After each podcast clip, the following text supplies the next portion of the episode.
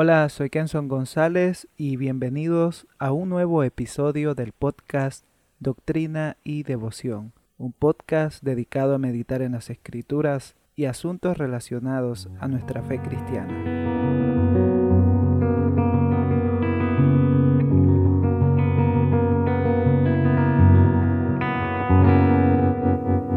Comenzado una serie sobre la primera carta de Pedro. Este es el tercer episodio y espero que sea de provecho para tu vida. En esta ocasión vamos a considerar lo que Pedro dice en cuanto a la condición espiritual de los creyentes a quienes está escribiendo. Así que vamos a leer en Primera de Pedro capítulo 1 versículo 2. Elegidos según la presencia de Dios Padre en santificación del Espíritu, para obedecer y ser rociados con la sangre de Jesucristo. Gracia y paz os sean multiplicadas. Vemos en este texto una clara referencia a la Trinidad, Padre, Hijo y Espíritu Santo. Lo primero que notamos es que los creyentes son elegidos según la presencia de Dios Padre. Su elección tuvo lugar porque el Padre los conoció de antemano esto no significa que Dios los eligió porque sabía de antemano que responderían a su llamado, sino simplemente que Dios tomó la iniciativa y los eligió antes de que hubieran hecho algo para merecerlo. Y esto lo podemos ver ah, en toda la Biblia. Cuando nosotros vemos la historia de Adán y Eva, por ejemplo, nos encontramos que Adán y Eva, luego de que pecan, de que caen, de su estado de inocencia, ellos intentan arreglar las cosas por sí mismos. Es decir, Adán y Eva no buscaron a Dios. Ellos no fueron en búsqueda de aquel que podía solucionar las cosas, sino que dijeron, oye, eh, hicimos algo que estuvo mal, conocieron la vergüenza, conocieron el pecado y ahora estaban tratando de arreglar todo lo malo que habían hecho con sus propios medios. Y Dios dice, Adán, ¿dónde estás? Y no es porque Dios no sepa, obvio. Y Dios va en búsqueda de Adán y Eva. Él va con gracia, con misericordia hacia ellos. Por lo tanto, desde el comienzo vemos cómo Dios está trabajando por misericordia, por iniciativa propia. No porque hubiese algo en Adán y Eva y en nosotros que fuese digno, sino porque Él para alabanza de su gloria, rescata a los pecadores como nosotros. Y eso Pedro se los está recordando a sus lectores. Sé que la están pasando mal, pero recuerden, son elegidos por Dios. Sé que pueden estar en, en, tribulaciones, en problemas, pero Dios los ama, Dios los ha escogido a ustedes. Si esto también significa que Dios determinó cómo responderían, es un punto discutible en el que los teólogos no están de acuerdo. Este asunto no lo vamos a discutir aquí. ¿Cuál es la respuesta del pecador hacia la voluntad de Dios? Porque esto ya compete a la teología sistemática y, y entraríamos al asunto de la soteriología sobre cómo es la salvación, ¿no? Y el típico debate entre calvinistas y arminianos, pero no es mi intención hablar esto aquí ya que eh, no es la intención de estos temas. No obstante, notemos lo maravilloso que, que implica esto, el propio texto, nos está diciendo que Dios toma la iniciativa de salvarnos. Es en Dios que comienza todo. Es en Dios que comienza esa voluntad de traer salvación y libertad a los pecadores. Lo podemos ver en Adán y Eva, como también lo podemos ver en Cristo, cuando Él es enviado a rescatarnos a nosotros. Nosotros hemos intentado arreglar nuestra condición pecaminosa a través de diferentes formas, a, través de diferentes ritos religiosos, prácticas, pero la realidad es que no sirven de nada. Ninguna práctica religiosa, ningún rito religioso podrá salvarnos a nosotros mismos. Estamos perdidos Estamos destituidos de la gloria de Dios, pero Cristo fue enviado por pecadores para rescatarlos, para ocupar el lugar que ellos merecían en la cruz del Calvario y darles vida eterna. Realmente el mensaje del Evangelio es glorioso. Cristo muriendo, entregando su vida por pecadores como nosotros. Thomas Schreiner comenta en su eh, escrito, en su comentario acerca de la primera carta de Pedro, que cuando Pedro dijo que los creyentes son elegidos según la presencia de Dios el Padre, enfatizó la soberanía e iniciativa de Dios en la salvación. Los creyentes son elegidos porque Dios el Padre ha puesto su pacto sobre ellos. Las palabras según, kata en el griego, puede designar resultado o causa. Es decir, Dios está mostrando que Él es Dios yo quiero salvarlos, los voy a salvar. Ustedes no pueden salvarse a sí mismos, no pueden hacer nada, están en la peor condición, pero ¿saben qué? Voy a salvarlos, porque quiero, voy a enviar a mi hijo, voy a ir por ustedes, voy a hacer un sacrificio de un animal para vestirlos. Allá lo encontramos en Génesis, ¿no? Como una figura, un tipo del Evangelio. Entonces podemos ver cómo Dios, nuestro Dios glorioso, toma la iniciativa en salvarnos. Segundo, notamos que los creyentes son santificados en el Espíritu. Es la obra del Espíritu convencer al pecador y transferirlo de las tinieblas a la luz. Desde el comienzo de su experiencia cristiana, el Espíritu está activo en la vida del creyente para poner el sello de Dios en ellos, como su pueblo e iniciar la nueva forma de vida que debería caracterizar a los hijos de Dios. El Espíritu Santo está en nosotros desde que creímos. Él empezó esta obra en nosotros. En Juan capítulo 3 podemos ver cómo Jesús explica el nuevo nacimiento, también conocido como la regeneración. Y ciertamente esto es obra del Espíritu Santo en el corazón del hombre.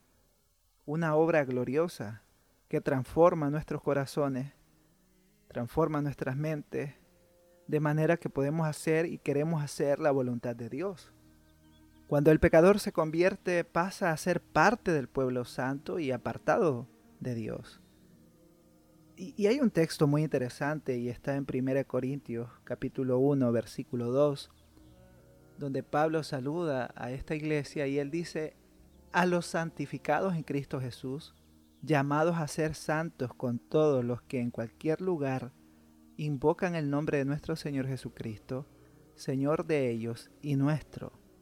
Llama mi atención este texto porque se refiere a estos hermanos como santificados, pero que también son llamados a ser santos. De modo que el Espíritu Santo nos ha santificado, es decir, nos ha apartado para ser el pueblo de Dios, para servir a Dios, para eh, estar en su voluntad, pero también somos llamados a ser santos. Esto implica un camino por recorrer. Y, y, en este camino de crecimiento en santidad está el Espíritu Santo con nosotros también. Hay una serie de artículos que estoy subiendo a mi blog en www.viviendoparasugloria.sgbf.com donde estoy hablando sobre la santidad. Y algo muy importante que debemos reconocer es que hemos recibido la santidad de Cristo en nuestra vida desde el momento que creímos por medio del poder del Espíritu Santo. Sin embargo, todo creyente es llamado a crecer en santidad. Aunque suene bastante paradójico, pero es así. Has sido santificado, pero también eres llamado a ser santo. ¿Por qué? Porque el Espíritu Santo está en tu vida y porque hay aún en ti remanentes o, restos del viejo hombre que necesitan ser mortificados continuamente hasta el día en que Cristo se manifieste en gloria y totalmente seamos convertidos, que lo corruptible se vista de incorruptibilidad. Mientras tanto tenemos que luchar con el pecado. Entonces, pero todo esto es obra del Espíritu Santo. Cuando el pecador se convierte pasa a ser parte de este pueblo santo y es llamado a ser santo. Y a medida que el Evangelio es proclamado entre las naciones, muchos más vienen a ser santificados o apartados para Dios y son llamados también a ser santos, a ser dedicados a Él. Te invito de verdad a que puedas leer esta serie de breves artículos que he subido a mi blog te voy a dejar acá en, en la descripción la dirección del blog para que puedas leerlos. Y ciertamente la doctrina de la santificación es muy importante y quizás no le hemos dado eh, la atención debida y, y por ello nos encontramos muy, muy, muy a menudo en muchos problemas o dificultades en nuestra vida cristiana. En tercer lugar, el texto nos dice que el propósito del acto de Dios fue que mostraran obediencia en la medida en que habían sido consagrados a Jesucristo. El texto dice que hemos sido rociados con la sangre de Cristo.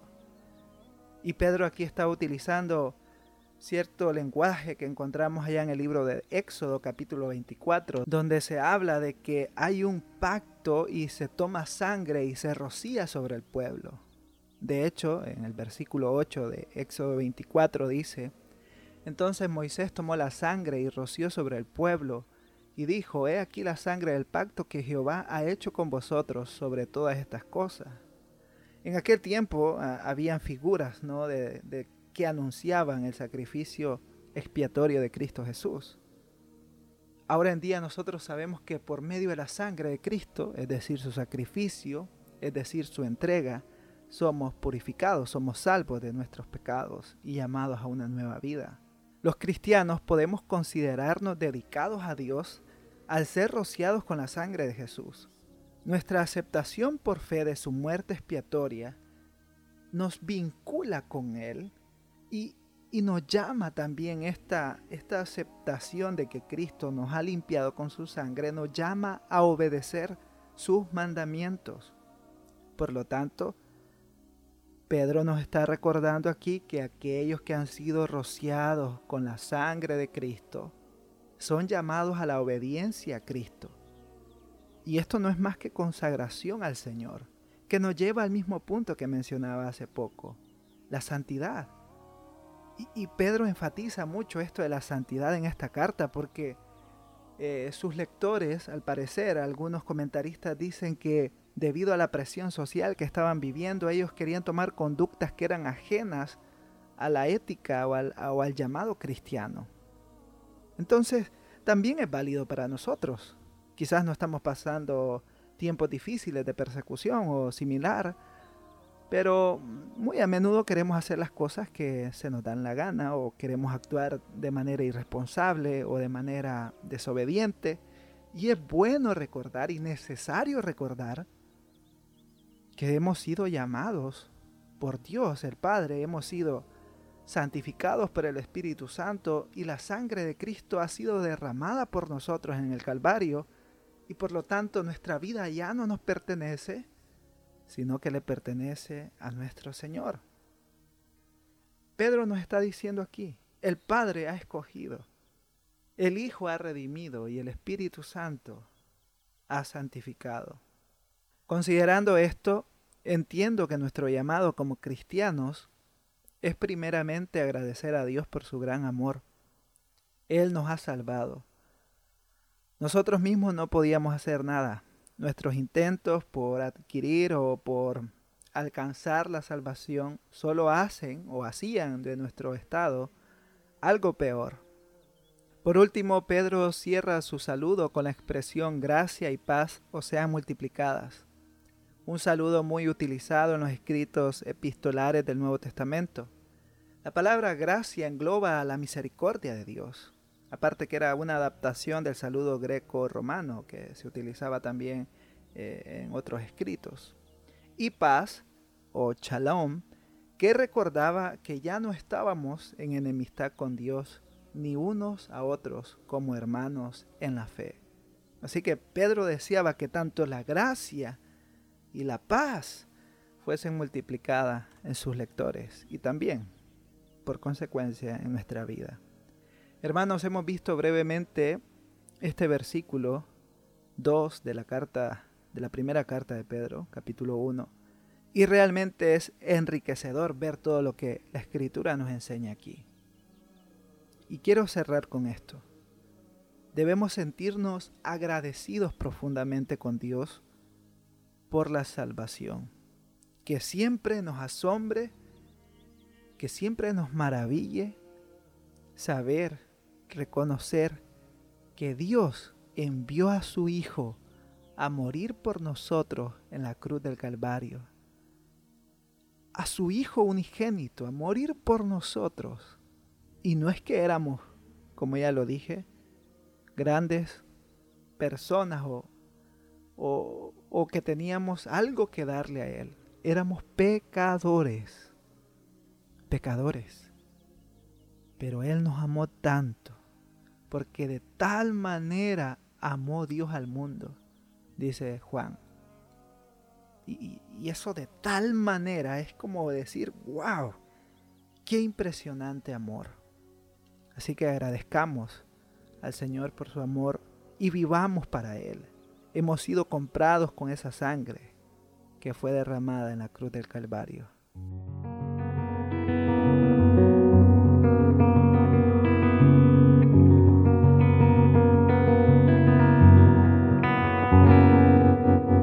Antes de finalizar, quiero invitarte a que te suscribas a este podcast. También puedes visitar mi sitio web www.viviendoparasugloria.sgbf.com, donde podrás encontrar diversos artículos sobre vida cristiana o teología. Y también puedes seguirme en las diferentes plataformas sociales como Instagram, Twitter o Facebook, en donde publico a menudo, como arroba Kenson González. Será un gusto que podamos compartir y hablar sobre las escrituras. Será hasta la próxima. Dios te bendiga.